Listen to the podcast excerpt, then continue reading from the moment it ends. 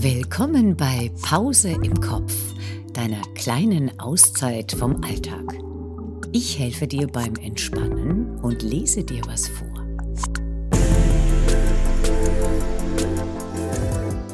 Heute der Weg von der Küche bis in die Steckdose, die Reise des Biomülls. Erschienen in der Mainpost. Autor Corbinian Wildmeister.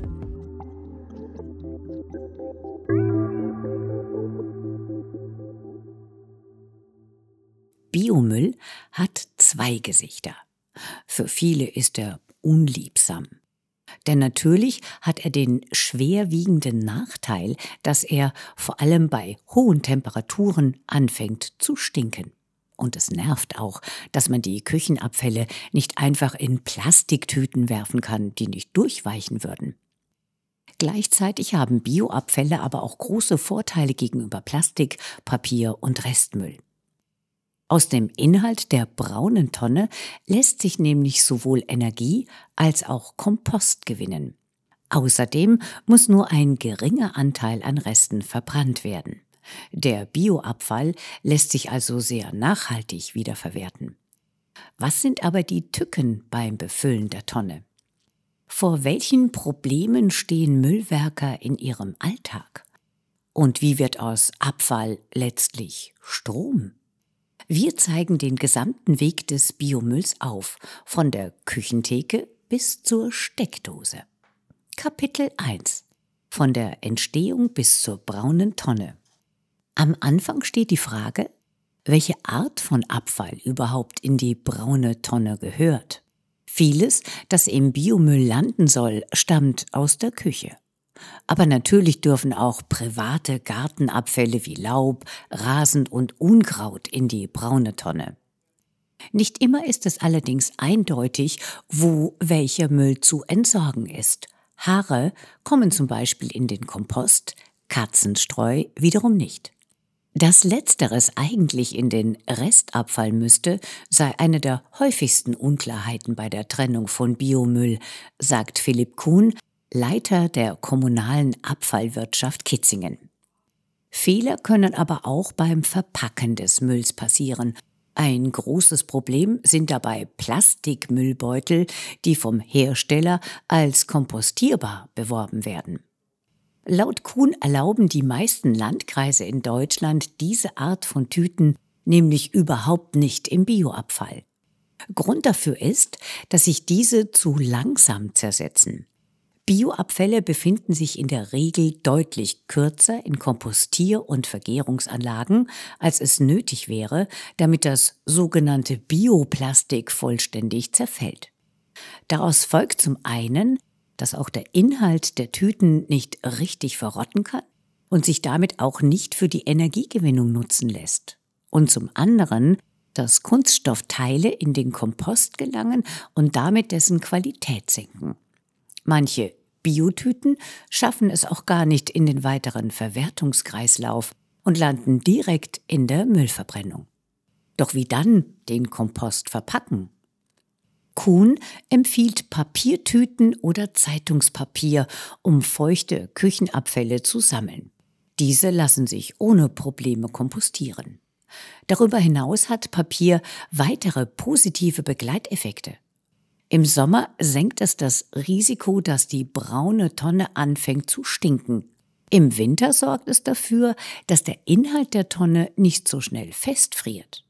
Aus hygienischen Gründen sollten die Bürger ihre Tonnen außerdem regelmäßig reinigen, so Kuhn. Am besten gelinge das, indem man Wasser einfüllt und die Reste des Mülls einweichen lässt. Wer sich im Landkreis Kitzingen nicht an die Regeln zur Mülltrennung hält, zum Beispiel Speisereste in einer Plastiktüte entsorgt, muss letztendlich damit rechnen, dass die Biotonne ungeleert stehen bleibt. Oder bei mehrfachen Verstößen sogar eingezogen wird. Seit vergangenem Jahr kontrolliert der Landkreis nämlich deutlich schärfer, ob seine Bürger ordentlich den Müll trennen. Hintergrund ist, dass die Bundesgütegemeinschaft Kompost die zulässige Quote an Störstoffen im Fertigkompost deutlich gesenkt hat. Wird diese Quote nicht eingehalten, gibt es kein Gütesiegel. Um den Kompost also weiterhin verkaufen zu können, muss gewissenhafter sortiert werden. Und da sind aus Sicht der Abfallwirtschaft die Bürger gefragt.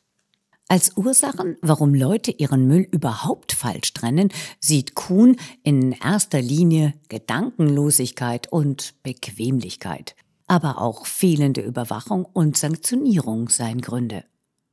Der letzte Schritt zur erfolgreichen Biomüllentsorgung ist das Timing.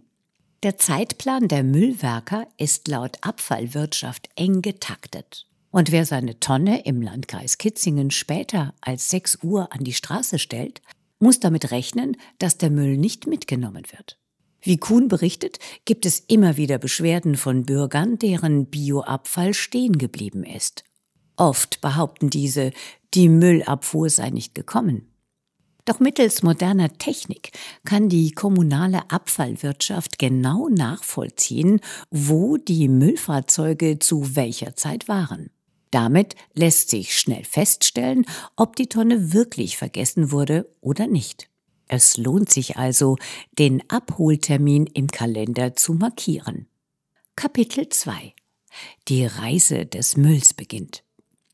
Liegt der Bioabfall erst einmal in der braunen Tonne, übernehmen die Profis.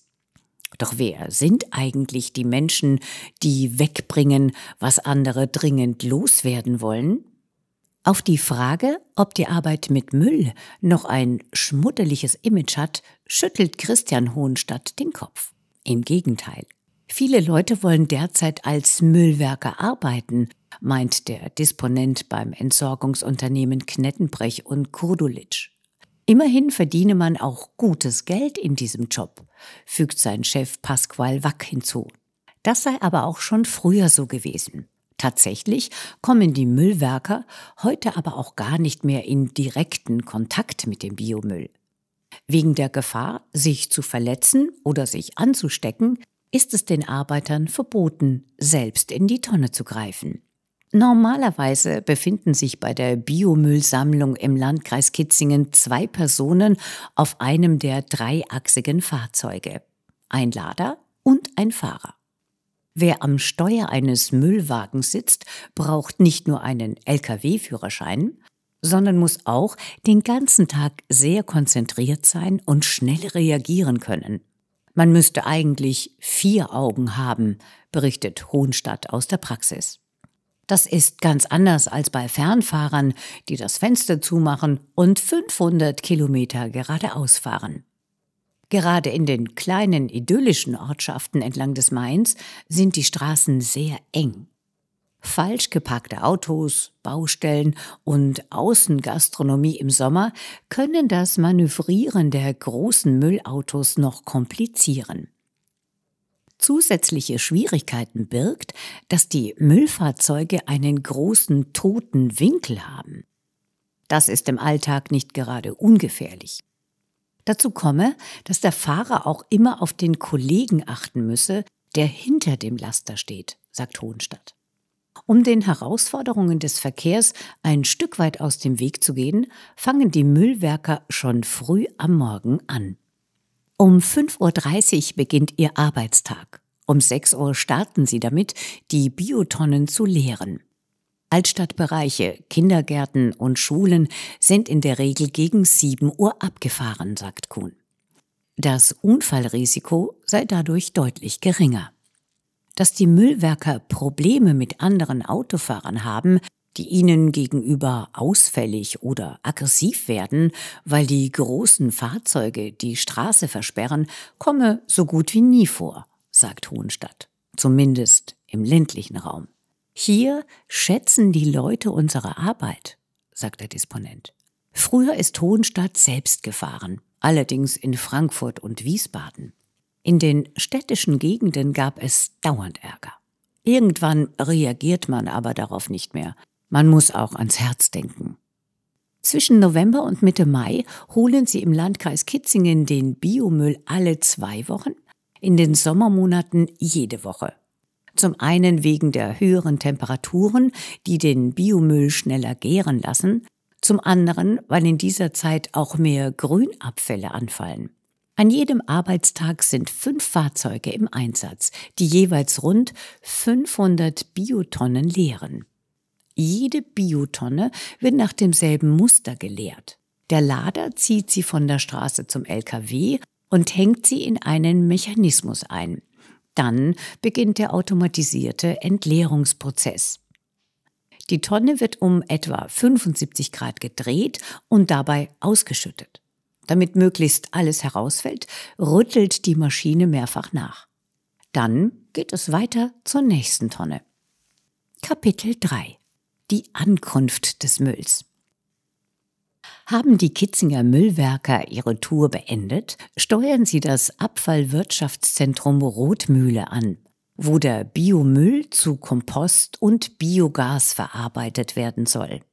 Zumindest wenn es sich um ein Fahrzeug aus den Landkreisen Kitzingen, Schweinfurt oder Bad Kissingen handelt. 25.000 Tonnen Bioabfall werden in der Rotmühle jährlich verarbeitet sagt der technische Leiter der Anlage Heiko Klöckler. Der größte Anteil davon stamme aus dem Landkreis Kitzingen.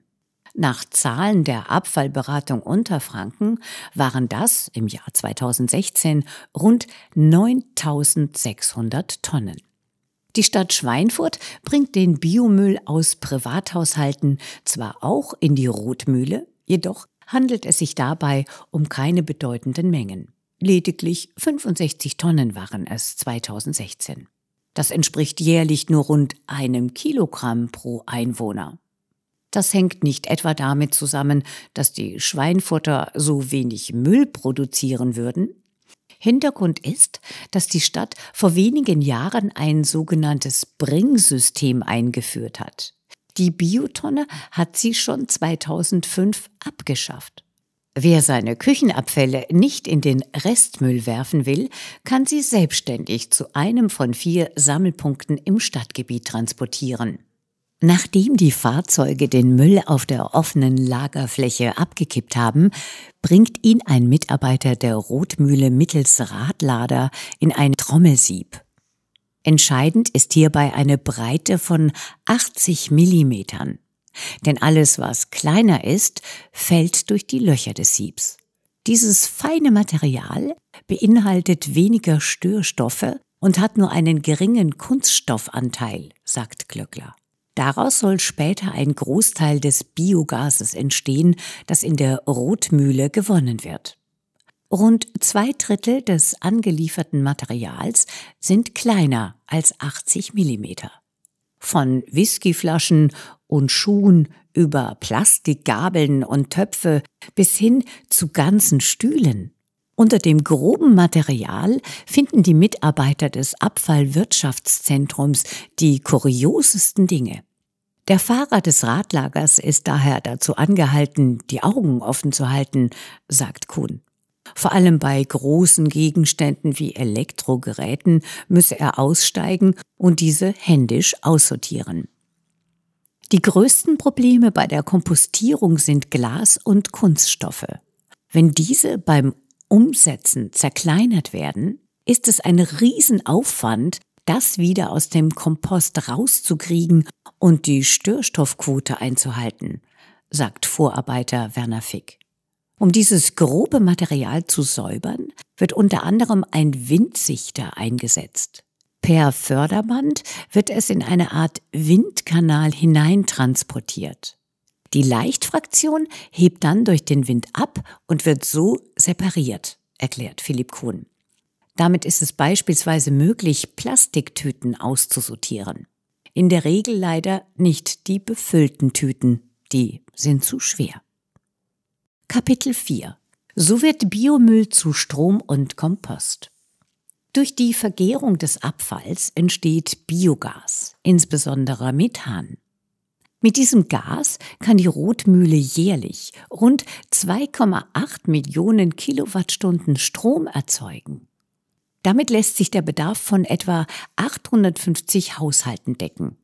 Ob grob oder fein. Aus beiden Müllgrößen kann Biogas gewonnen werden, nur die Menge unterscheidet sich. Der Biomüll, der breiter ist als 80 mm, wird in eine von acht Rotteboxen gebracht. Dort bleibt er etwa sechs Wochen.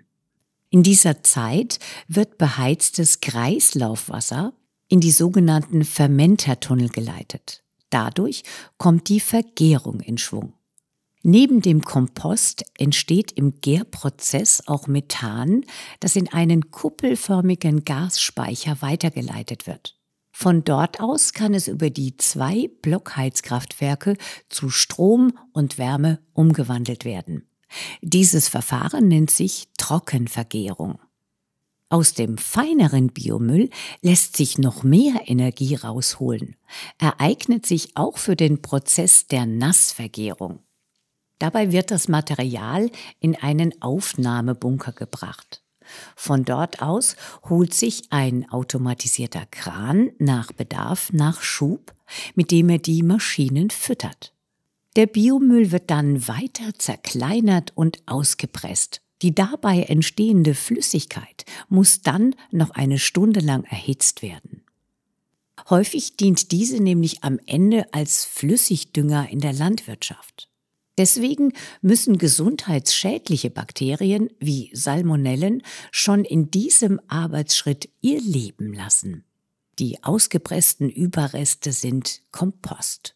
Sollten sie noch nicht trocken genug sein, kommen sie wie das grobe Material noch einmal in die Rottebox. Die Flüssigkeit läuft hingegen weiter in einen der beiden zylinderförmigen Fermenter der Rotmühle. In diesen Behältern gärt die Flüssigkeit vier bis fünf Wochen. Dabei entstehe deutlich mehr Methan als bei der Trockenvergärung, sagt Kuhn. Den Strom erzeugen Biogasmotoren im Zusammenspiel mit Generatoren erst dann, wenn die Netzbetreiber Bedarf anmelden. Gerade wenn der Ausfall erneuerbarer Energien kompensiert werden muss, spielt Energie aus Biogas eine wesentliche Rolle sagt Kuhn. Also dann, wenn zum Beispiel im Sommer kein Wind weht oder im Winter die Sonne nicht scheint. Die flüssigen Gärreste kommen nach diesem Prozess noch in der Landwirtschaft als Dünger zum Einsatz. 2000 Tonnen entstehen davon jedes Jahr. Insgesamt bringt die Rotmühle jährlich 11.000 Kubikmeter Kompost hervor.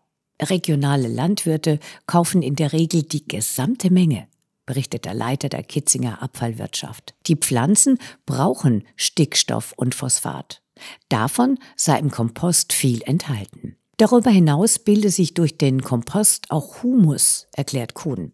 Dieser habe den positiven Effekt, dass er das Wasser aufsaugt und langsam abgibt. Wenn man an die trockenen Sommer und geringe Niederschläge denkt, wollen wir genau diesen Effekt haben.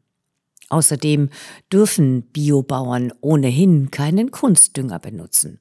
Sie sind auf zertifiziertes Biodüngemittel angewiesen. Durch den Verkauf von Strom und Kompost kann die Rotmühle etwa ein Zehntel ihrer Betriebskosten abdecken. Den Rest zahlen die Verbraucher über die Abfallgebühren. Jeder zusätzliche Arbeitsschritt kostet Energie und Geld, erklärt Kuhn. Je schlechter also die Trenndisziplin der Bürger ist, desto teurer ist die Verwertung. Sein Appell?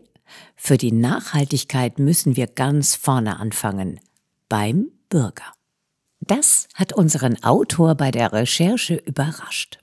Bevor ich mich zum ersten Mal beruflich mit dem Thema Biomüll auseinandergesetzt habe, war mir auch nicht klar, dass kompostierbare Biomülltüten problematisch sein könnten. Ohne größere Bedenken hatte ich sie auch benutzt. Mir war nicht bewusst, dass sie zwar als biologisch abbaubar zertifiziert sind, das aber nur bedeutet, dass sie innerhalb von zwölf Wochen zu mindestens 90 Prozent in Millimeter große Teile zerfallen müssen.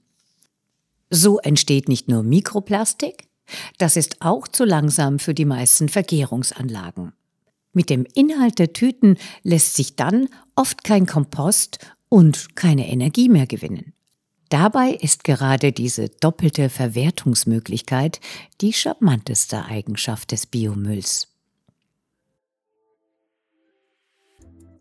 Ich hoffe, du kannst nun entspannt zurück in deinen Alltag oder in den Schlaf finden. In der nächsten Folge hörst du die Geschichte von Philipp Götz, der trotz seiner Behinderung in den mainfränkischen Werkstätten arbeitet. Ich freue mich auf dich. Bis bald.